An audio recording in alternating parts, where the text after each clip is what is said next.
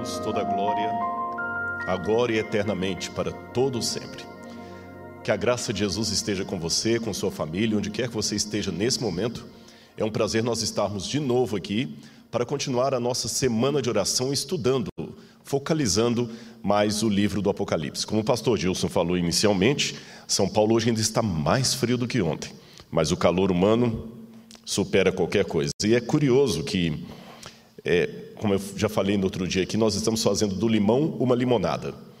Já que a pandemia exigiu todo o isolamento social, todo o distanciamento, nós estamos usando então as redes da internet. E olha como é que Deus transforma uma situação indesejada em bênção. Nós estamos podendo pregar para milhares de pessoas, literalmente.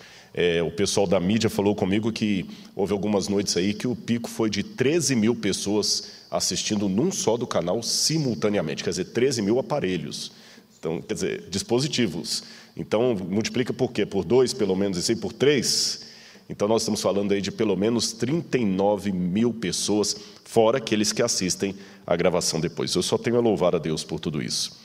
Muito bem, conforme eu prometi ontem, nós hoje vamos estudar um pouquinho sobre o livro selado com sete selos do Apocalipse.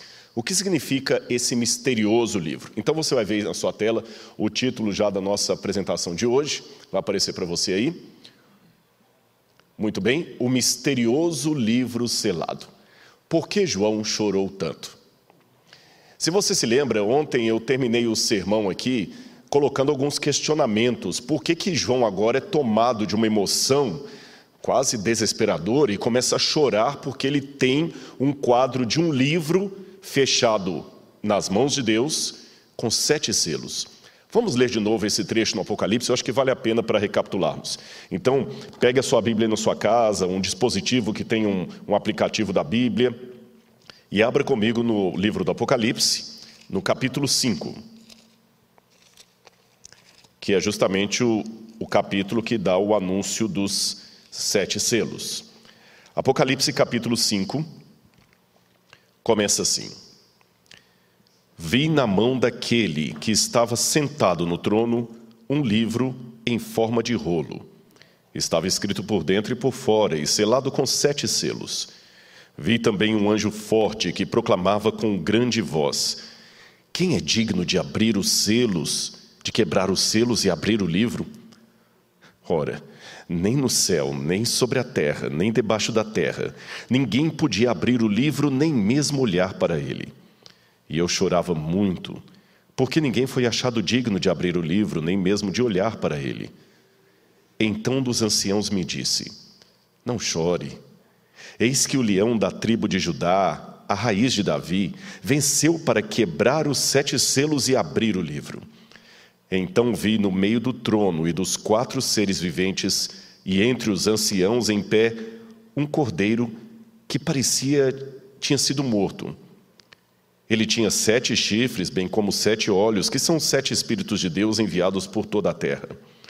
O cordeiro foi e pegou o livro da mão direita daquele que estava sentado no trono, e quando ele pegou o livro, os quatro seres viventes e os vinte e quatro anciãos se prostraram diante do cordeiro, tendo cada um deles uma harpa e taças de ouro cheias de incenso, que são as orações dos santos. E cantavam um cântico novo, dizendo: Digno és de pegar o livro e de quebrar os selos, porque foste morto, e com teu sangue compraste para Deus os que procedem de toda tribo, língua, povo e nação, para o nosso Deus, e os constituíste reino e sacerdotes, e eles reinarão sobre a terra. Muito bem, o que João quis significar com esse ato? Você viu, ontem nós explanamos, João estava diante do trono de Deus, mas agora algo novo acontecia, ele viu um, um livro selado. Qual era o formato desse livro? Qual o significado de toda esta cena? Bem, vamos colocar aqui de novo o questionamento de ontem. Por que João chorava?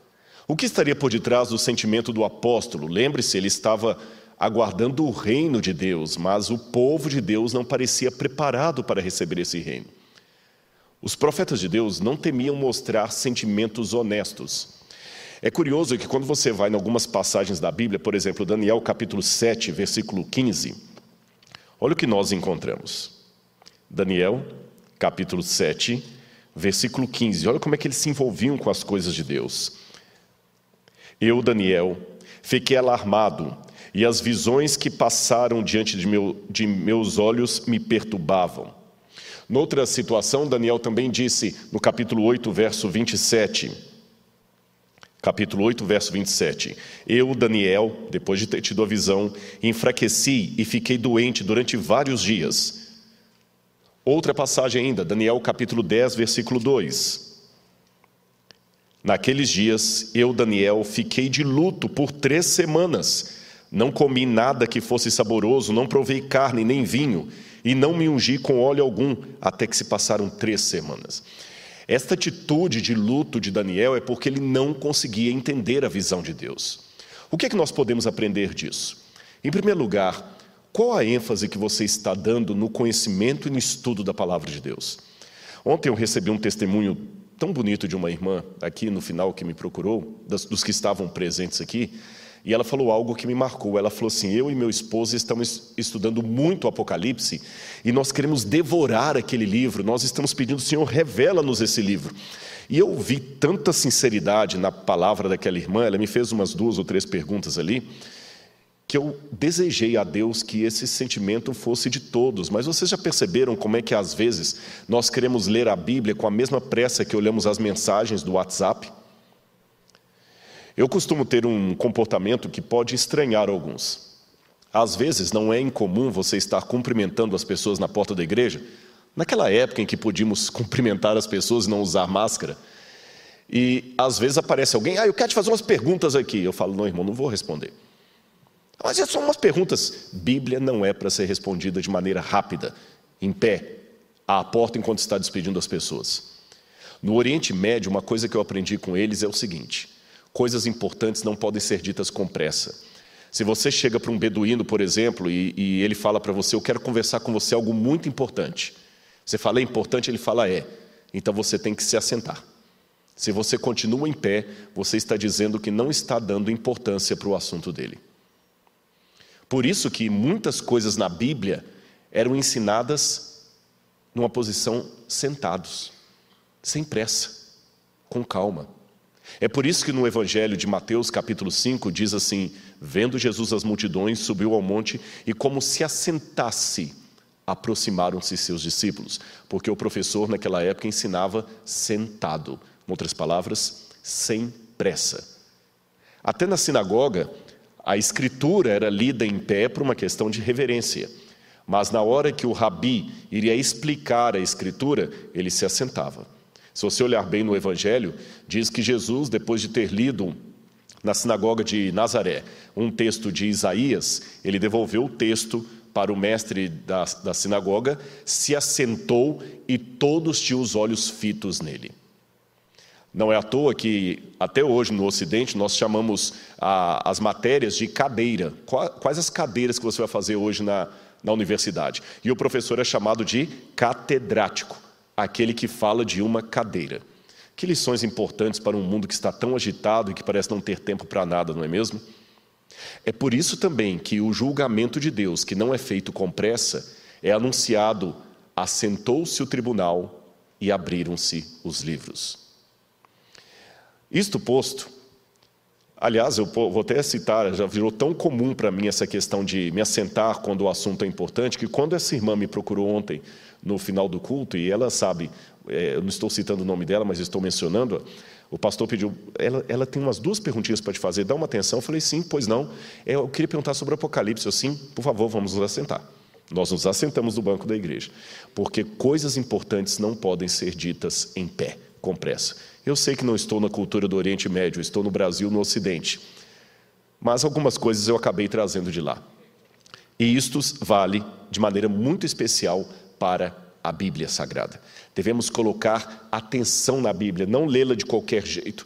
É como os apóstolos fizeram, como os profetas fizeram. Enquanto não entendermos esse versículo, vamos lutar com o Senhor em oração para que Ele nos abra os olhos, que Ele nos esclareça. Vamos ouvir outros irmãos da igreja eu desconfio muito daquelas doutrinas a lá professor Pardal, que o sujeito entra no laboratório e sai com um invento, uma máquina de lá. Geralmente, heresias são criadas por uma mente de uma pessoa Doutrinas verdadeiras sempre são criadas no colegiado da igreja. Pode olhar que, mesmo na história do Adventismo, você não tem nenhum pioneiro da igreja, nem Joseph Bates, nem Wagoner, nem uh, Uriah Smith, nem Ellen White, nenhum deles foi fonte de doutrina para a igreja ou um arbitrou sozinho o que deveria ser. Nem mesmo Ellen White. Sempre que os pioneiros tinham uma dúvida, eles ficavam jejuando, orando e estudando a Bíblia até que aquela situação ficasse esclarecida para todos. Bonito isso, não é?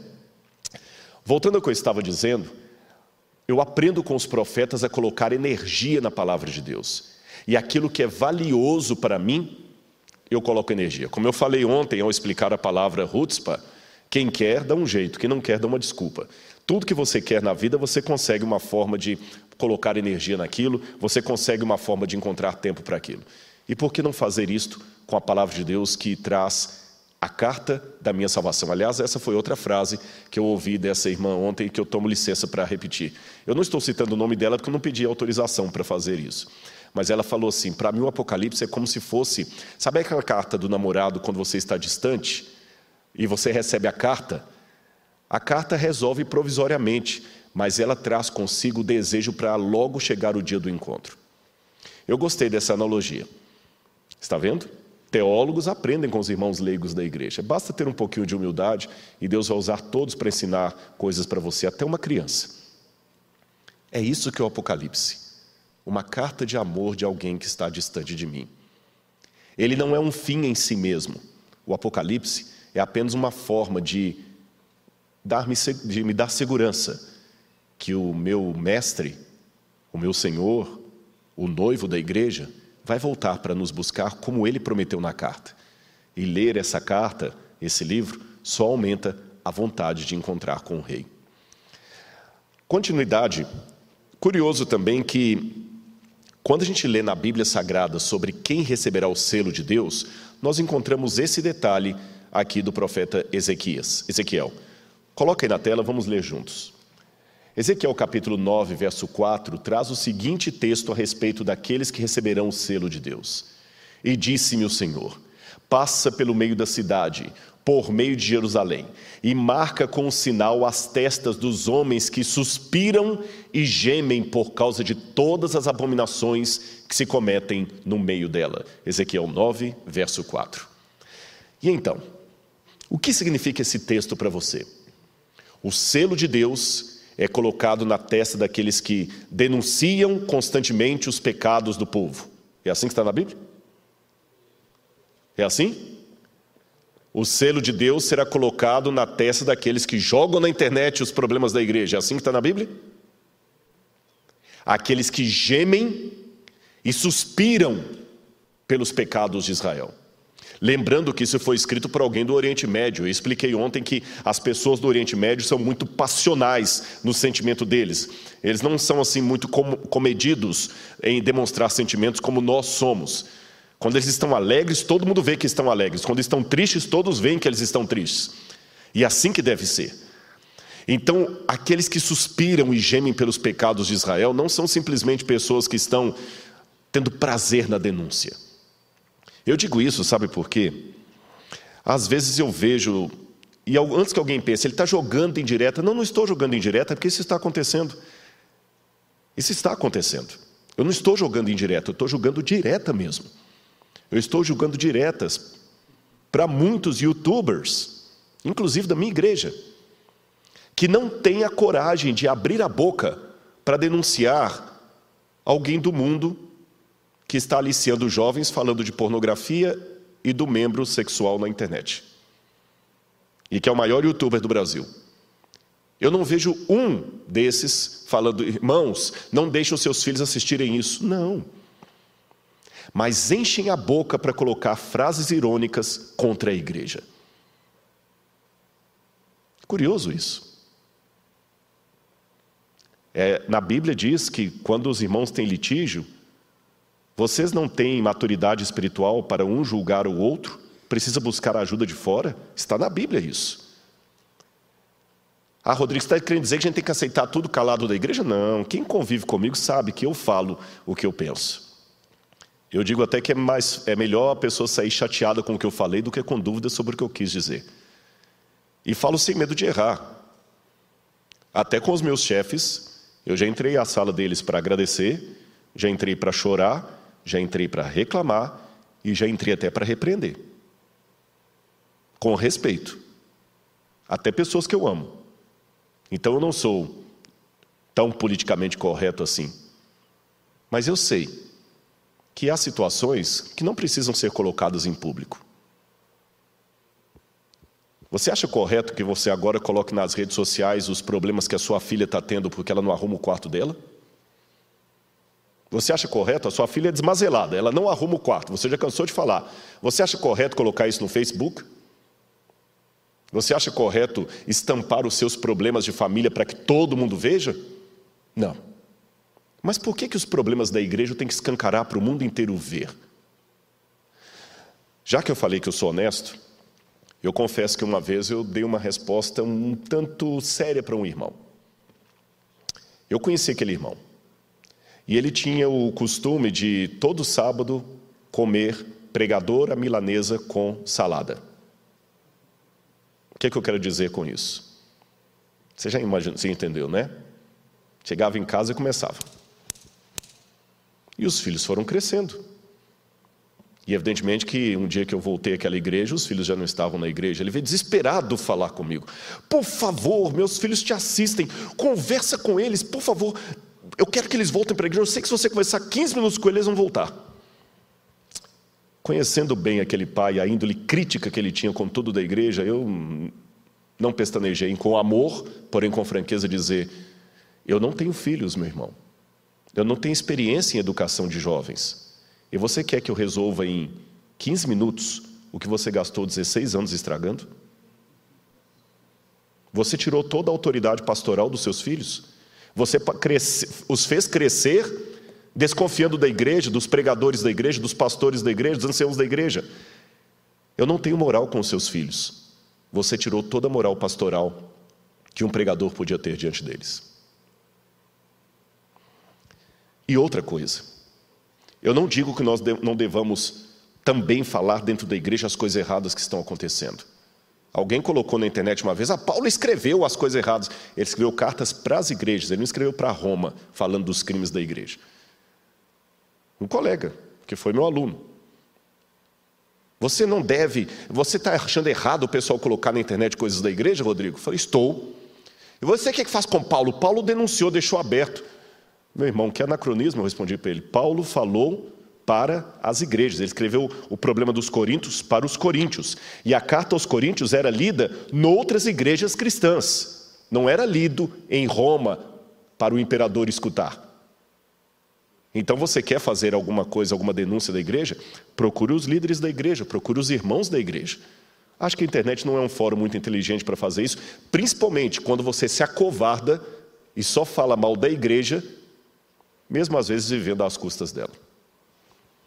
Desculpa, irmãos, mas algumas verdades têm que ser ditas.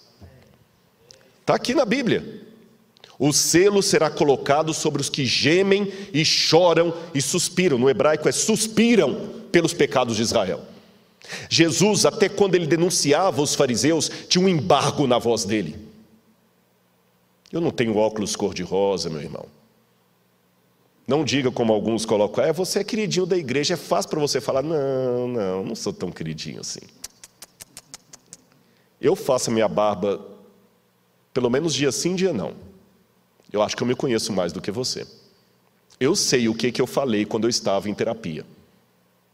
Eu sei as lágrimas que eu chorei quando eu estava em depressão. Você não.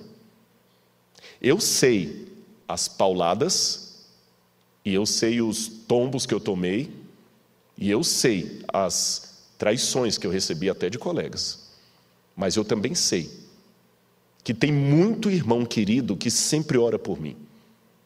Quer um exemplo? Eu tenho aqui, o pastor me, me deu aqui, olha, manda um abraço para esses dois jovens aqui, Jefferson e Mateus, de Santa Isabel. Não sei se eles estão assistindo agora. Eu quero dizer para vocês que eu posso ter um canal no YouTube, mas eu não sou youtuber. Eu posso ter um programa na TV, mas eu não sou artista. Eu posso ser conhecido, mas não sou famoso. E quando eu recebo isso aqui, é uma maneira de Deus me dizer: vai, meu filho, eu tenho muita gente para você alcançar. Eu falei isso essa noite para dois que estavam aqui.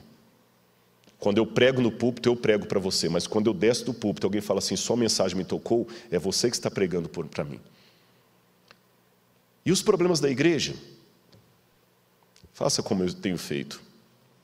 Eu suspiro, dá raiva às vezes, mas é uma raiva, há uma diferença, sabe? Entre a vizinha que fala mal do rapaz drogado e o pai que vai buscá-lo na Cracolândia, gritando: Por que você está fazendo isso com seu pai? Os dois estão irados, mas há uma diferença da ira do pai e da ira da vizinha fofoqueira. Se a igreja está com tantos problemas que eu posso compará-la a um jovem drogado, como é que você reage aos erros da igreja? Como um pai buscando o filho na Cracolândia ou como uma vizinha fofocando sobre aquele rapaz que vive fumando maconha e cheirando e, e usando crack. Só para você pensar. João chorou naquele dia, porque ele viu os problemas da igreja, ele viu que a igreja não estava preparada. Ele escreveu as cartas, ele, ele ouviu do próprio Cristo a reprovação ao comportamento da igreja.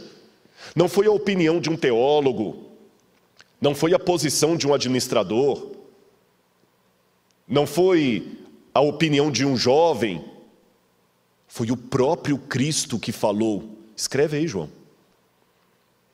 Eu estou a ponto de vomitar você. Escreve aí, João.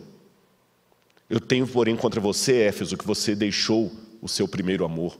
Escreve. Eu não acredito em teoria do ditado, não. Eu acredito que a Bíblia foi inspirada por Deus, mas não ditada por Deus. Porém, eu abro uma exceção para sete cartas. É a única parte da Bíblia que eu tenho que admitir que foi teoria do ditado. Ali Deus ditou. Escreve, João. Eu imagino que João até falou assim: Senhor é para. Põe. Coloca. Senhor, mas isso aqui é muito pesado. Escreve, João. Tenho, porém, contra ti que toleras essa mulher Jezabel. E se você não arrepender, eu vou vir até a ti, vou mover o, o, o teu candelabro do, do lugar dele. João tinha duas posições. Uma delas é falar: tá vendo? Nem Deus aceita a igreja, essa igreja está acabada mesmo. Ele tinha três posições. Na verdade, duas, não, ele tinha três. Ele podia ficar enfatizando: é, Deus falou, a igreja está acabada mesmo. Não presta essa igreja, eu vou sair dela porque eu sou melhor do que ela. Segunda posição. Ele podia dizer, fazer uma, uma lei do deixa como está para ver como é que fica, fingir que nada estava acontecendo. Ou terceira, ele podia se envolver emocionalmente com a igreja e chorar por ela. Como, aliás, chorou o seu antecessor, o profeta Daniel, que no capítulo 9 faz uma linda oração pelo povo e se identifica com o Israel pecador. Daniel chorou pelos pecados de Israel. E quando ele chorava, Olha depois a sua Bíblia no capítulo 9. Olha a pessoa com a qual é, a, a, a pessoa, o pronome pessoal que Daniel usa para falar dos pecados da igreja. É sempre a primeira pessoa do plural. Nós temos pecado contra ti. Nós temos afrontado o teu nome, Senhor. Nós temos quebrado a, a, aliança. Ele se identificava com Israel pecador. E olha que interessante. Daniel escreveu isso onde? Na Babilônia. E por que Deus deixou a Babilônia chegar e, e destruir o povo? Por causa dos pecados do povo. Muito bem. Por causa dos pecados do povo. E por causa da quebra da aliança, Nabucodonosor veio e levou os judeus em cativeiro. Exatamente. Daniel quebrou a aliança. Daniel estava em apostasia. Daniel estava em idolatria. Eu acho que não. Porém, nada da sua fidelidade impediu que ele também recebesse o mesmo castigo do povo. Outras palavras, estaria você disposto a ser um Daniel do século 21, Quando essa pergunta é feita, as pessoas automaticamente pensam assim: estaria eu disposto a ser fiel a Deus, mesmo que Nabucodonosor mande eu comer uma comida que não está permitida no livro de Levítico? Estaria eu disposto a ficar fiel a Deus, mesmo que uma, uma imagem for erguida? Sim, eu quero ser um Daniel do século 21. Estaria você disposto a continuar na igreja, orando pelos pecados da igreja, se identificando com esses pecados, mesmo que você não esteja neles? Ah, não, aí não. Aí não. Alguns até escrevem: desculpe, não dá para eu ficar na igreja, já fui vítima de fofoca lá, eu vejo muita coisa errada lá, eu vou sair. Numa época que se está falando tanto de discriminação, discriminação contra a mulher, discriminação contra o negro, contra o homo, homossexual, talvez seria o tempo de nós falarmos também discriminação contra o joio. É. Sabe por quê? Se eu entendo bem a parábola de Jesus, do trigo e do joio, a Bíblia fala que a função do trigo é crescer junto com o joio, não separado dele. Se você acha que não tem mais lugar para você na igreja porque você não suporta os erros da igreja, você está tentando ser um trigo que cresce afastado do joio, mas na parábola não tem espaço para essa figura, então você também está fora. A parábola diz que o trigo e o joio têm que crescer juntos até o dia da vindima. Por que você quer crescer separado se Jesus determinou que o trigo e o joio tinham que crescer juntos? E mais, a parábola diz que não compete você saber quem é trigo, quem é joio dentro da igreja, nem aos anjos, somente a Deus no dia da vindima. Então, aprendamos com o sentimento de Daniel, Aprendamos com o sentimento de João, aprendamos com o sentimento dos profetas. Não é colocar óculos cor-de-rosa em relação aos erros da igreja, mas, como eu disse, é sofrer por ela. Angustiar-se, repito a minha ilustração, como um pai buscando um filho na Cracolândia, e não como uma vizinha fofoqueira falando mal do menino que usa drogas. O que, que você é na igreja? Uma vizinha fofoqueira? Ou um pai querendo resgatar o seu filho? A forma como você denuncia os erros da igreja responderá a essa pergunta. Vamos continuar no quadro. Outra coisa que eu queria mostrar para você. Olha, preste atenção aí na sua tela. Que tipo de livro seria aquele? Um livro, um rolo, com sete selos. O selo, como você sabe, era uma forma de lacrar o livro para que ninguém pudesse lê-lo. E eu já vi várias interpretações entre os comentaristas. Alguns dizem que aquele livro selado na mão de Deus seria o Antigo Testamento. Outros comentaristas colocam que seria o livro de Daniel, porque o livro de Daniel foi selado. Outros dizem que seria o livro do juízo. Alguém já falou também que seria o livro do destino. Será que seria realmente aquela uma cena de juízo? Eu sei que muitos interpretam é, isso aí como sendo uma cena de juízo final e que aquela, aquela parte de, de Apocalipse capítulo 4 já é na época que começa o juiz investigativo no santuário. Eu confesso para vocês que eu, Rodrigo, não sou convencido por essa interpretação. Respeito quem a tem, mas eu não vejo ali situação de juízo. Aquele livro não é o livro do juízo. E eu vou argumentar o porquê, tá certo? Por que, que eu acho que aquela cena não é. Também não acho que é o livro de Daniel que estava fechado na mão de Deus. Porque Aquele livro tinha sete selos, estava na mão de Deus. O livro de Daniel deveria ser fechado e selado até o tempo do fim. Não parece ser o livro de Daniel. E o livro de Daniel selado não causaria tanta angústia em João. Por que, que eu acho que não é uma cena de juízo? Olha o que eu vou mostrar para você aí agora. Olha a comparação do livro de Daniel, que descreve de fato o, o, dia do juízo de Deus, do juízo investigativo, e as cenas do Apocalipse. Eu vou fazer uma comparação. Vá acompanhando da sua casa. O livro de Daniel, capítulo 7, verso 9, diz: Foram postos uns tronos. Então, ele descreve o início de um processo judiciário em algum lugar especial do céu, certamente o santuário. Maxwell sugere uma mudança de ambiente em Daniel. Mas no Apocalipse não há descrição de início ou de mudança de ambiente dos seres celestiais. Os tronos que neles se assentam já aparecem nessa condição desde o início do capítulo 4. Em segundo lugar, Daniel capítulo 7, versos 13 e 14, narra a checada do Filho de Deus ao ambiente do julgamento. Mas no Apocalipse não há a chegada do Cordeiro. O capítulo 5, verso 6 dá a impressão de que o cordeiro já estava no trono. João, que talvez não tivesse percebido ou deixou propositadamente de mencionar isso. Também em Daniel, no capítulo 7, versos 10 e 13, o filho do homem chega depois que os livros foram abertos. No Apocalipse, o cordeiro já aparece antes da abertura do livro, pelo contrário, é a presença do cordeiro que permite a abertura do livro. Diferente do livro de Daniel, que o filho do homem chega depois que os livros foram abertos. Mais um detalhe: aqui fala da abertura de livros em Daniel, plural. João fala de um livro selado, um em particular.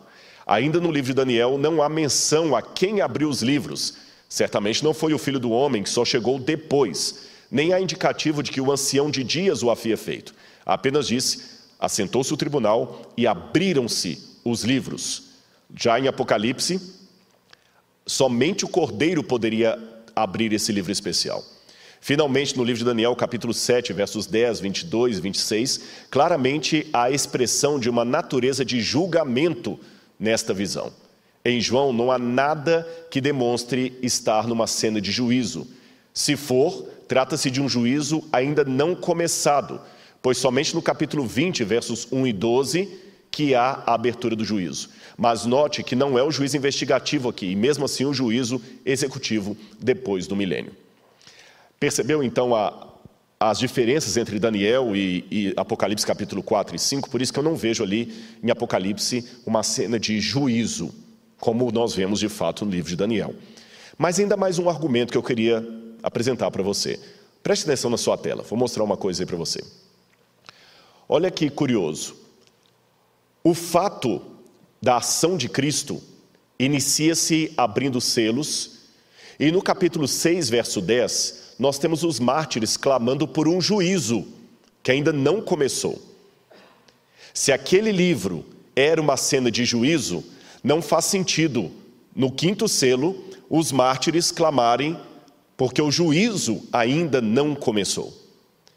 Compare também isso com o capítulo 20, verso 4, que diz: a hora do juízo, isto é, o tempo do seu início. E esse tempo do início só é anunciado na primeira mensagem angélica de Apocalipse, capítulo 14, verso, verso 7, que diz: Temei a Deus e dá-lhe glória, pois é chegada a hora do seu juízo.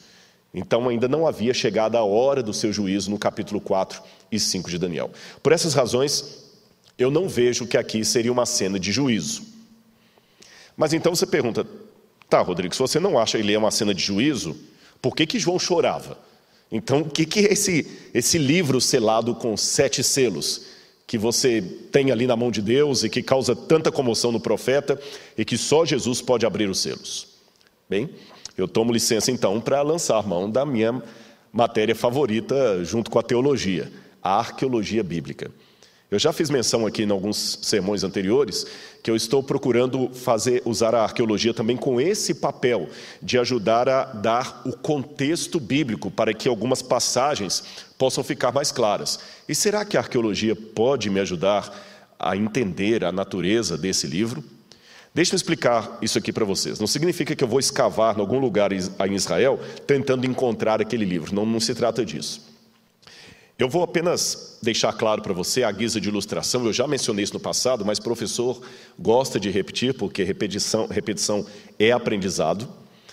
Você sabe que muitas coisas que nós temos são culturais e não causam nenhuma, nenhum transtorno na nossa linguagem porque estamos acostumados com isso. Mas, num outro contexto, isso pode gerar grandes dificuldades. Houve um caso, por exemplo, em que aquele ator de Hollywood, aquele comediante Woody Allen, ele chegou a declarar numa entrevista que ele estava dando para uma revista que ele achava que tomar banho todos os dias era algo muito snob.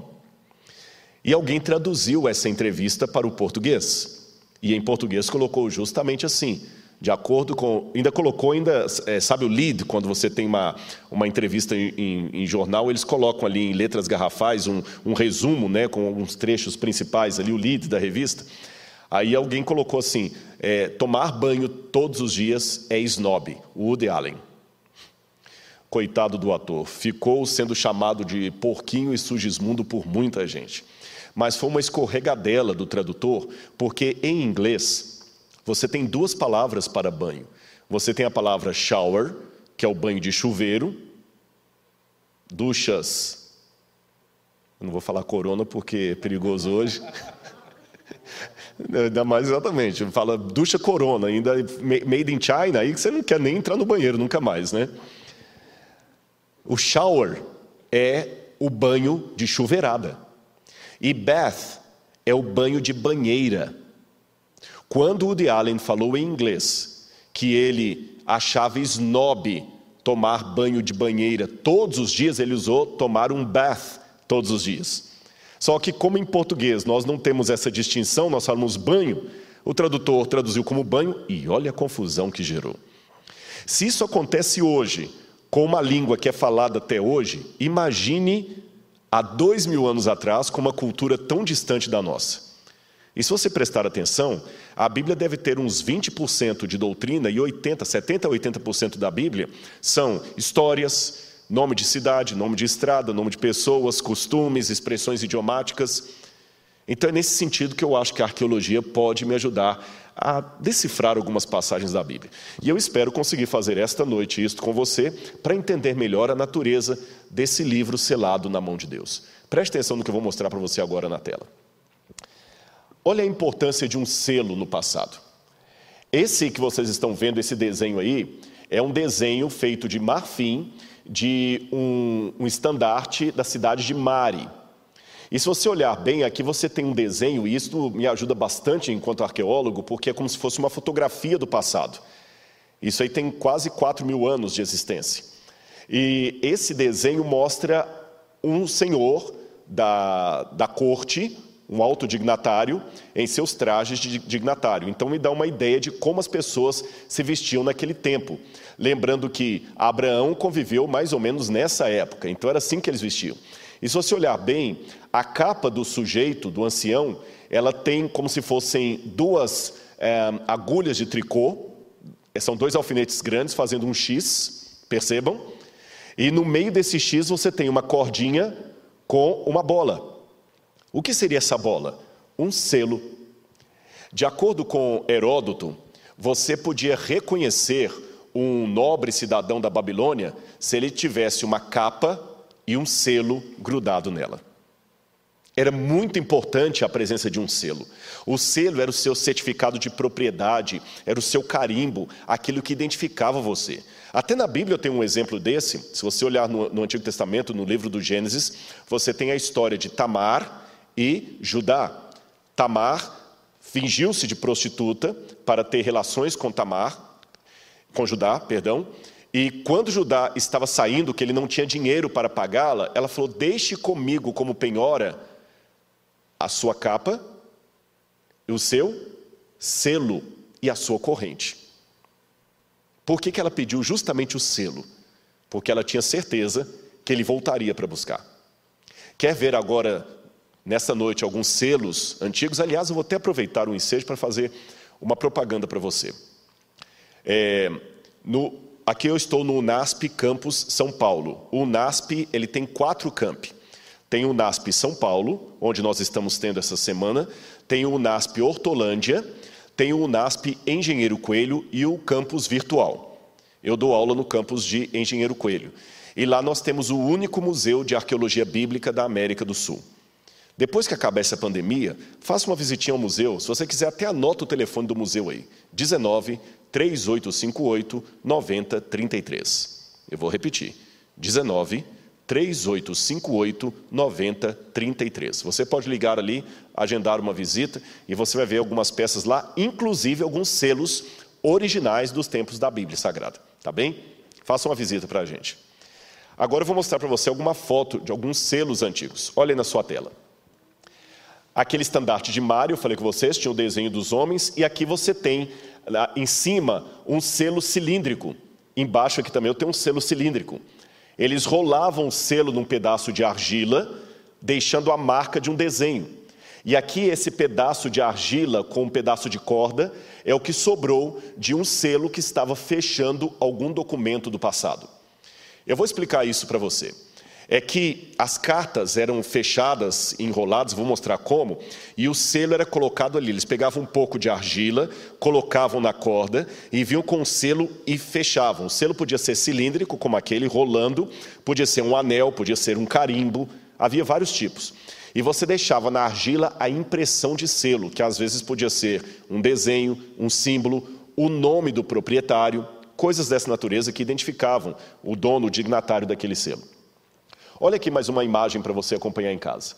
Aqui eu tenho selos e as chamadas bulas, ou bule é o plural em latim.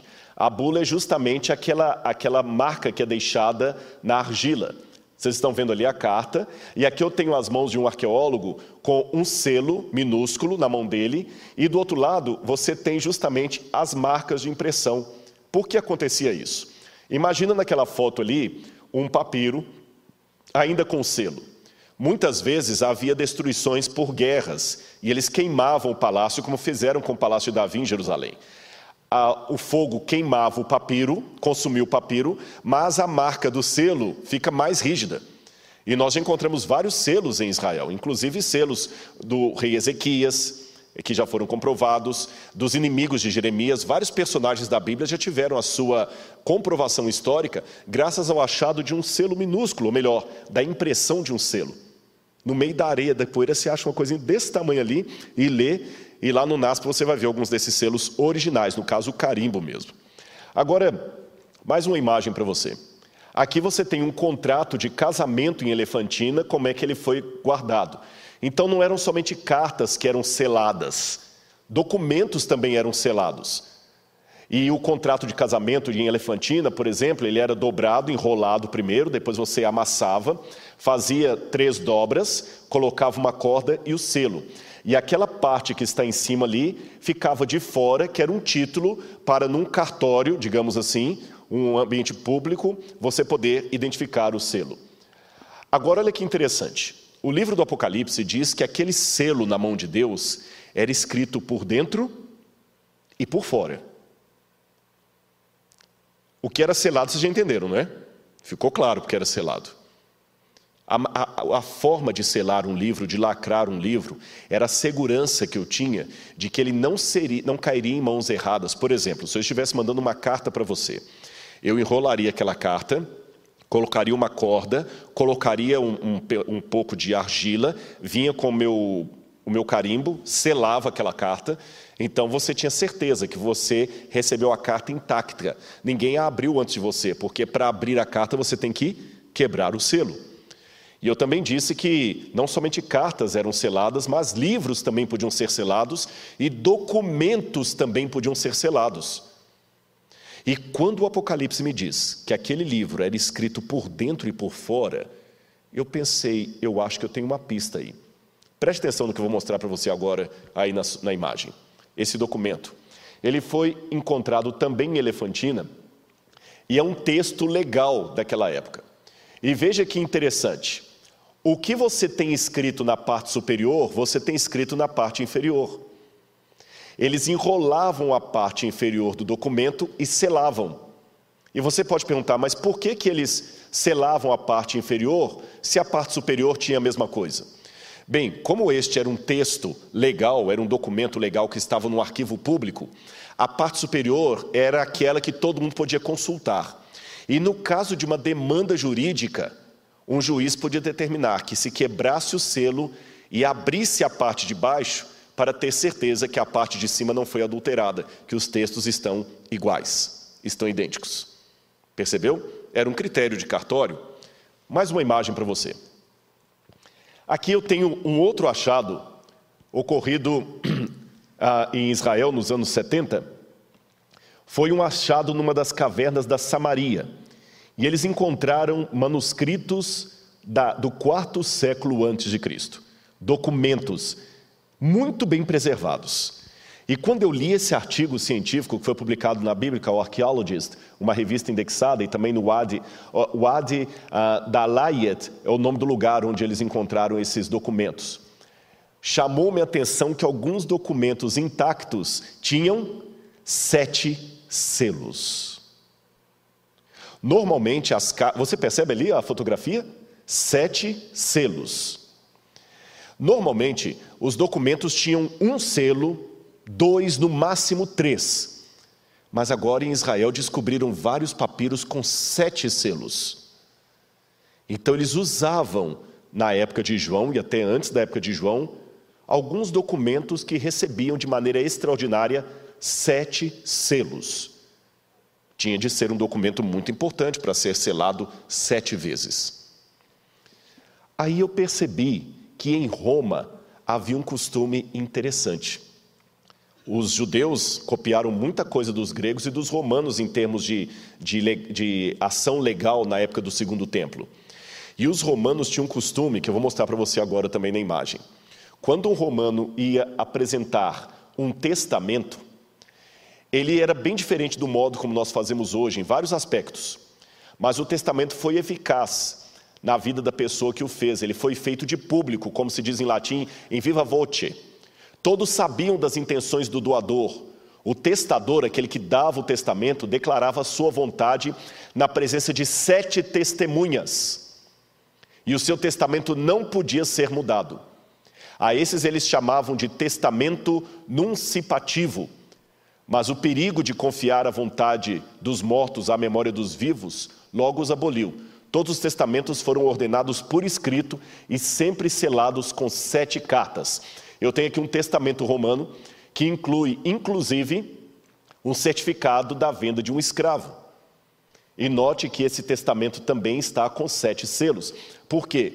Porque alguns escravos romanos podiam também fazer parte daqueles que recebiam a herança.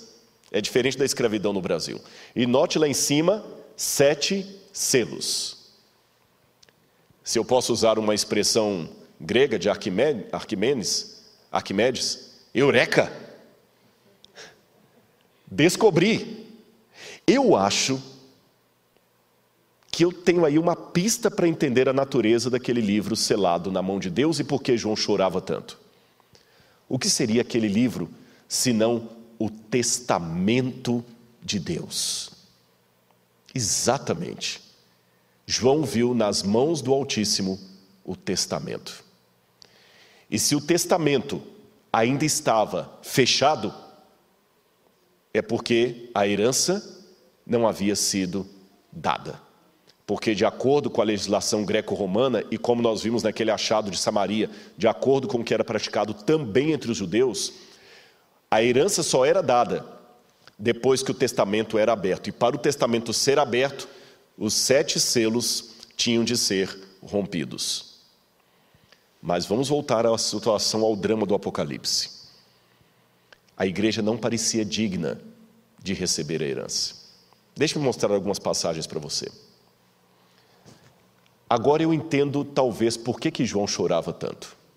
Em Mateus capítulo 5, verso 5, Jesus fez uma declaração que o próprio João ouviu pessoalmente.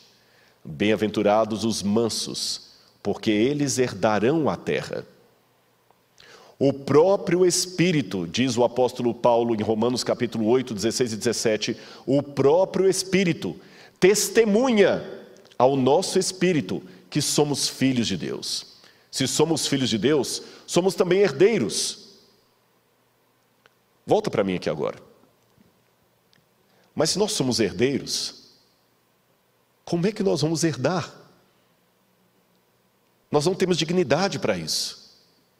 Ninguém tem. Se você falar assim, esse pastor não tem moral para falar comigo nada, você está certo, eu não tenho. Ninguém tem. Todos pecaram e todos carecem da glória de Deus. Todos. Santo Agostinho de Hipona, quando ele escreveu o livro Confissões, ele dizia da sua infância que ele sempre tinha uma vontade sobre-humana de roubar peras na casa do vizinho. E ele não entendia por que, ele queria tanto roubar as peras ali. Ele perguntava: será que é vontade de comer pera? Não, na minha casa tem pera. Fome? Não, tem muita comida na minha casa. Aí ele concluiu: é porque as peras do vizinho eram proibidas. E o pecado de Adão já gritava dentro de mim para fazer o que é errado. Eu não concordo com a teologia agostiniana do, do pecado primordial, do pecado original. Não acredito que nós herdamos o pecado de Adão. Mas eu posso fazer uma releitura de Agostinho concordando que nós herdamos a tendência de Adão para o mal e herdamos não a culpa dele, mas a natureza pecaminosa que nos coloca todos em condição de deploráveis diante de Deus. Em outras palavras, para ser um pecador, meu irmão, você não precisa pecar, basta existir, basta nascer, porque diz a Bíblia: em pecado me gerou minha mãe. Eu entendo agora as lágrimas de João. Ninguém é digno. Mas de repente o que acontece? Um triunfo começa e alguém chega para João e fala assim: João, não chora. Sabe por quê?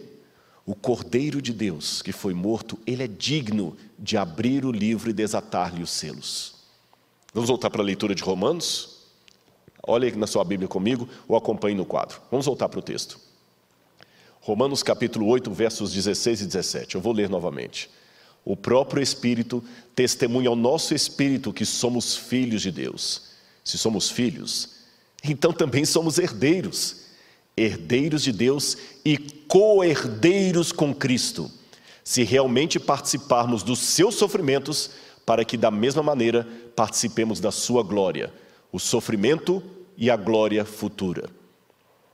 Então o rei dirá aos que estiverem à sua direita: Venham benditos de meu Pai recebam como herança o reino que foi preparado para vocês desde a criação do mundo. O próprio Agostinho de Hipona dizia: Quando eu olho para mim mesmo, não vejo como me salvar, mas quando eu olho para Cristo, eu não vejo como me perder.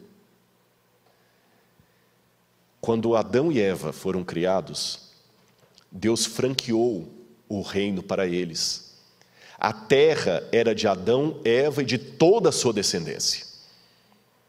Mas você sabe, embora eu não seja um advogado, não entenda nada, de direito, pelo menos algo eu acho que eu posso dizer que nenhum advogado vai me contradizer. Há muitas ações que não são morais, contudo são legais. Você sabe, eu posso, às vezes, no momento de fraqueza, levar você a assinar um documento e o que você tem passa a ser meu. E muitas vezes o advogado vai falar para você: puxa vida, eu entendo você, não, não é justo o que fazem, mas você assinou os papéis, você assinou a procuração, agora é dele. Não é moral o que ele está fazendo, mas perante a lei, é o direito, é legal. Vamos tentar reverter o quadro, mas não é fácil. Quantos advogados tiveram que falar isso para o seu cliente?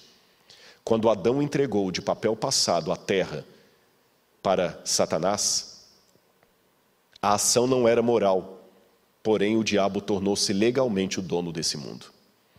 É por isso que no livro de Jó, quando os filhos de Deus comparecem perante o Deus, veio também Satanás entre eles. E é interessante que Deus pergunta a Satanás: de onde vens? Em hebraico, Mia Itavô, que, que você está fazendo aqui? É um trocadilho. O livro de Jó é um livro muito complicado em hebraico. É, Jerônimo, quando foi traduzir o livro de Jó, falava que ele era mais, mais, mais escorregadio do que lama. E o diabo responde com outro trocadilho para Deus, com outro trocadilho para Deus. Ah, eu vim de rodear a terra e passear por ela. O que ele quis dizer com isso? Havia um costume no Antigo Oriente Médio que, quando um rei queria ter a certeza que tudo estava bem no seu reino e que não havia oposição, ele passeava pelo reino, ele ou um dos seus emissários. É por isso que a Bíblia fala que Davi passeava pelo seu palácio à noite quando viu Betseba tomando banho. É por isso que a Bíblia fala: passeava Deus pelo jardim do Éden na viração do dia. Não é que Deus estava dando um passeio, estava verificando. E o diabo fez a mesma coisa. Eu sou o dono da terra. Só que agora você sabe, para recuperar a terra, das mãos do diabo, porque nós somos o objeto da demanda com tudo que o mundo possui, Cristo teve que pagar o preço da cruz. Ele morreu no meu e no seu lugar. De modo que, legalmente falando, se você quer ser justo, não é justo o que estão fazendo comigo, eu não levo o desaforo para casa. Se Se você quer ser justo, o céu não é para você, nem a terra renovada, nem para mim. Legalmente falando, o céu, o novo céu e a nova terra pertencem a Cristo. Ele que conseguiu de volta o direito de propriedade. E o que, que ele faz? Graciosamente partilha a sua herança conosco. Por isso que nós somos co-herdeiros de Cristo. Ele pode abrir o livro do testamento, quebrando cada um dos selos. Ele tem dignidade para isso. Mas se você prestar atenção no Apocalipse, você verá algo que me chama bastante atenção. O cordeiro ainda estava degolado. Tem alguma coisa errada aí. Porque eu aprendi, pastor Gilson, quando os adventistas me deram um estudo bíblico, que no céu não vai ter nenhum traço de coisas do pecado. Que quando ressuscitarmos num corpo de glória, eu acho que não, são só os adventistas que ensinam isso, eu acho que todas as religiões que creem na ressurreição, quando ressuscitarmos num corpo de glória, aquela marca, aquele, aquele defeito de nascimento que eu tenho vai desaparecer. Aquela cicatriz de uma cirurgia que deixou um rasgo aqui na minha barriga vai desaparecer. Aquela marca de expressão da testa ou do pezinho de galinha vai desaparecer. Aquele queimado que você teve, que deixou sua pele enrugada, vai desaparecer. Aquele acidente de moto que você teve, que você fraturou a perna e ficou com um rasgo de todo tamanho, vai desaparecer. E Cristo ressuscitou. Mas ele ainda está como se fosse degolado. É o que está na Bíblia. Eu vi um cordeiro como se estivesse, como se houvesse sido morto. Esfrados, ou em grego, dá a entender que o cordeiro estava em pé no trono, mas ainda com a, a ferida aberta, que é a degola aberta. É isso que está no grego. O cordeiro vivo, mas com aquela abertura aqui. O que isso significa? Quando Cristo ressuscita, ele continua tendo as marcas dos pregos nas mãos, tanto que ele pede a Tomé que coloque a mão nas suas feridas. O corpo glorificado dele, de maneira excepcional, não apagou as marcas do pecado, que nem eram dele, eram nossas. Uma pergunta que eu já fiz para os meus alunos de teologia e faço para você nessa noite. Como pode um Deus eterno sinceramente morrer? Se Cristo era Deus, como é que ele morreu em nosso lugar? Anote isso aí na sua Bíblia e nunca mais esqueça. Jesus não perdeu os seus poderes divinos, Jesus não perdeu as capacidades divinas dele, mas ele voluntariamente vai por toda a eternidade continuar preso a um corpo humano cicatrizado, com feridas. Sabe por quê?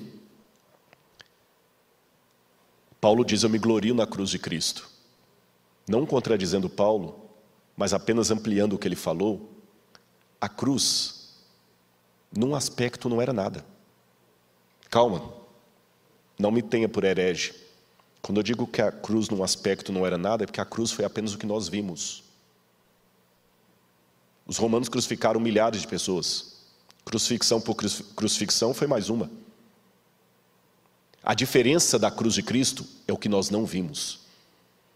Ele enfrentou a morte eterna. Hebreus fala que ele morreu a morte por todos os homens. Ele enfrentou a morte eterna. Em outras palavras, ele enfrentou o lago de fogo e enxofre. Quando ele falou na cruz do Calvário: Elahi, Elahi, lama sabachthani. Deus meu, Deus meu, por que me desamparaste? Jesus não estava só declamando um salmo com voz de frequência modulada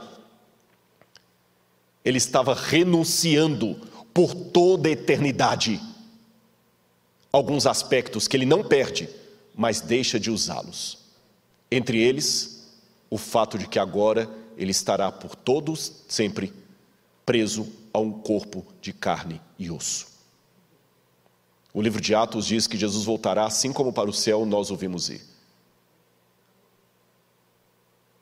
Quando Cristo subiu ao céu, ele não cortou o laço da humanidade como se corta uma fita.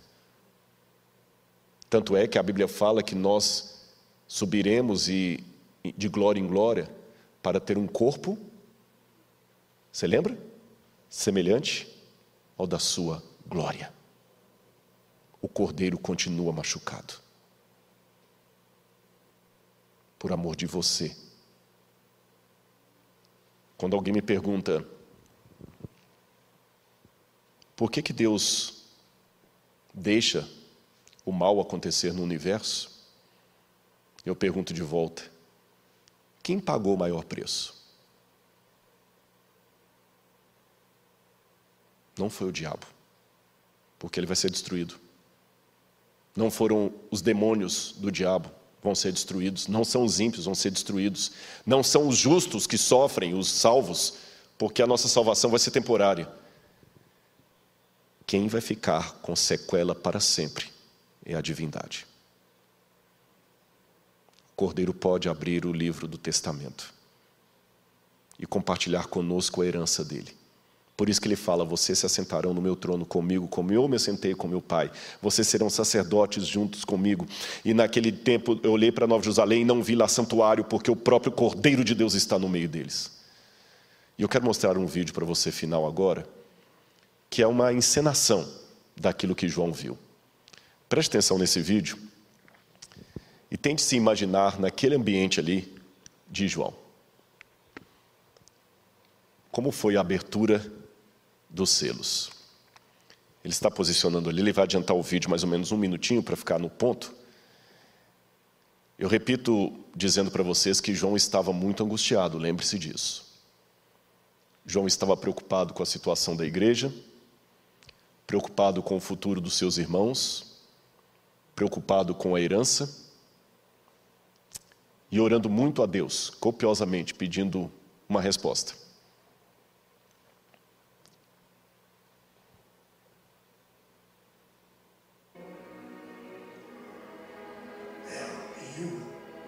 Pode tirar o som, deixa só o vídeo, por favor. E aqui não está saindo ainda para a gente.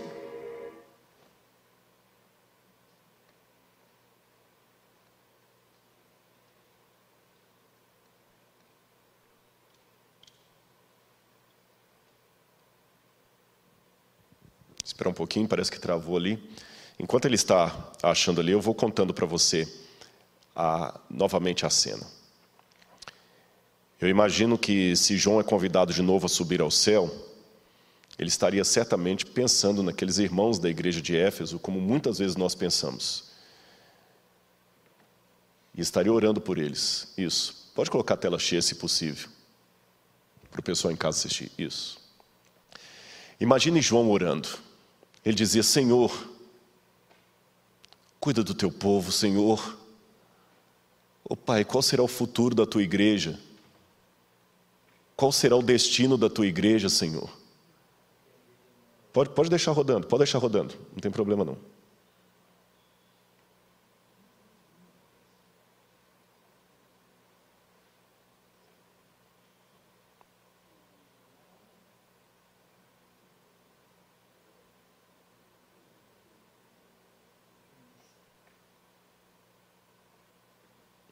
Mesmo que não der tela cheia, pode, pode deixar rodando. Coloca um minuto para frente. Isso. Como eu estava dizendo, agora imagine em casa assim. Eu quero terminar agora a minha fala. Eu peço desculpas pelos problemas técnicos, mas eu acho que deu para você entender a mensagem. Eu espero que isso não tenha tirado de você o desejo e a emoção de estar naquele dia. Sabe, uma última palavrinha. Você pode até discordar de mim em muita coisa. Você pode até não ir com a minha cara. Tudo bem. Mas por tudo que é mais sagrado, permita-me apelar ao seu coração. Eu não sei se eles têm condição, porque eu esqueci de pedir isso antes, de colocar o QR Code na tela. Eu quero fazer um apelo de uma maneira diferente. E eu quero ouvir que você tomou uma decisão nesse momento. Se eles conseguirem colocar o QR Code, você vai colocar o seu celular no QR Code e ele vai jogar você realmente para uma, para uma página, para um banco de dados, e você vai poder pedir uma oração, uma visita pastoral, você vai poder receber um conforto, um estudo bíblico. E mesmo que eles não conseguirem colocar o QR Code, não sei se vai, vai conseguir colocar, porque eu não combinei com eles antes, vai, né? Eles vão colocar lá. Eu gostaria que você entrasse em contato. Veja bem, não, não, é, pode ficar tranquilo. Ninguém vai pedir seu dinheiro. Não é, não é, não é terça-feira do milagre urgente. Não é nada disso. Ninguém vai pedir para você contribuir para uma campanha. Nós só gostaríamos de ter a oportunidade de falar de Jesus para você. Tá bem? Aceite a Cristo como seu salvador pessoal. Se está afastado da igreja, então, ouça o que eu vou dizer. Está fora da igreja? Suas férias acabaram. Está na hora de voltar. Tem um espaço aqui que pertence a você. Magoaram você? Magoaram a mim também. Decepcionaram você? Decepcionaram a mim também. Também já decepcionei muita gente. Mas venha para o time de Cristo.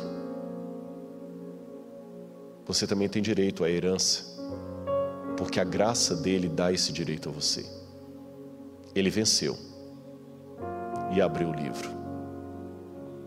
Pense nisso. E durante essa música, tome a sua decisão ao lado de Cristo. E se o QR Code aparecer aí, abra a tela do seu celular, preencha e entre em contato com a gente, tá bom? Queremos ajudar você.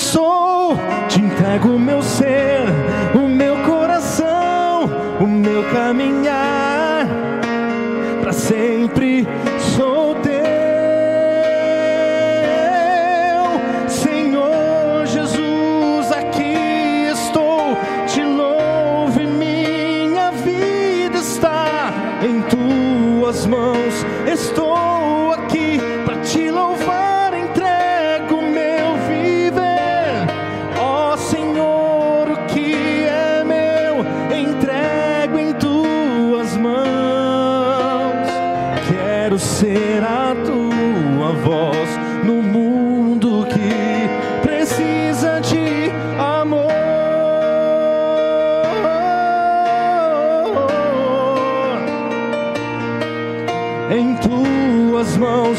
Estou aqui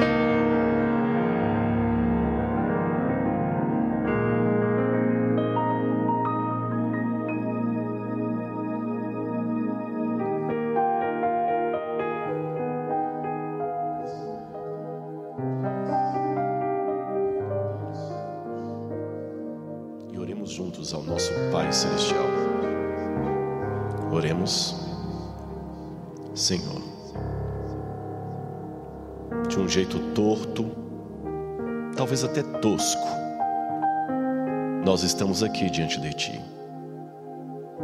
Como essa música expressou, com as nossas dores, os nossos sofrimentos, a nossa humanidade, Senhor. Ah, Pai. Ah, Senhor, quantas vezes a gente olha no espelho e não gosta do que vê. Quantas promessas não cumpridas.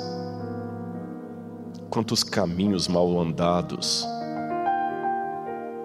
Sentimos-nos como Paulo pedindo a Ti que nos livre do corpo dessa morte, porque somos miseráveis. Mas ao mesmo tempo, quando contemplamos o Cordeiro no trono, degolado, eternamente com a degola no pescoço. O que era uma vergonha se torna uma glória. O que era um vexame se torna um triunfo. O que era um caso perdido se torna redenção. Fomos redimidos por ti. Glórias, glórias e glórias ao teu nome, Senhor toca no coração de todos, eu te imploro, onde quer que estejam, no que quer que estejam fazendo, se nesse momento eu estou orando por alguma, alguma mulher que está sofrendo violência doméstica, Pai, dá força a ela para sair dessa situação, ajuda que a tua igreja também, Senhor, seja ativa em acudir essas pessoas que estão sofrendo se eu estou orando por alguém que está sendo abusado sexualmente ou abusada sexualmente, oh Senhor, intervém. Usa a tua igreja, Senhor, para atingir essas pessoas. De repente eu estou orando por alguém que não tem nem o que comer. Oh Pai, por favor, usa-nos. Até que o Senhor volte para poder o Senhor mesmo colocar um basta nessa história de terror e pecado. Enquanto esse dia não chega, Senhor, usa-nos. Não temos a capacidade de liquidar com o mal como o Senhor tem, mas aceitamos ser instrumentos teus. Usa o teu povo, a tua igreja débil, a tua igreja precisando ser corrigida todo o tempo. e traga de volta para o redil, Senhor, aqueles que por mágoas estão afastados dele. Perdoa os nossos pecados e lava-nos no sangue do Cordeiro, pois é em nome dele que nós oramos. Amém, Senhor.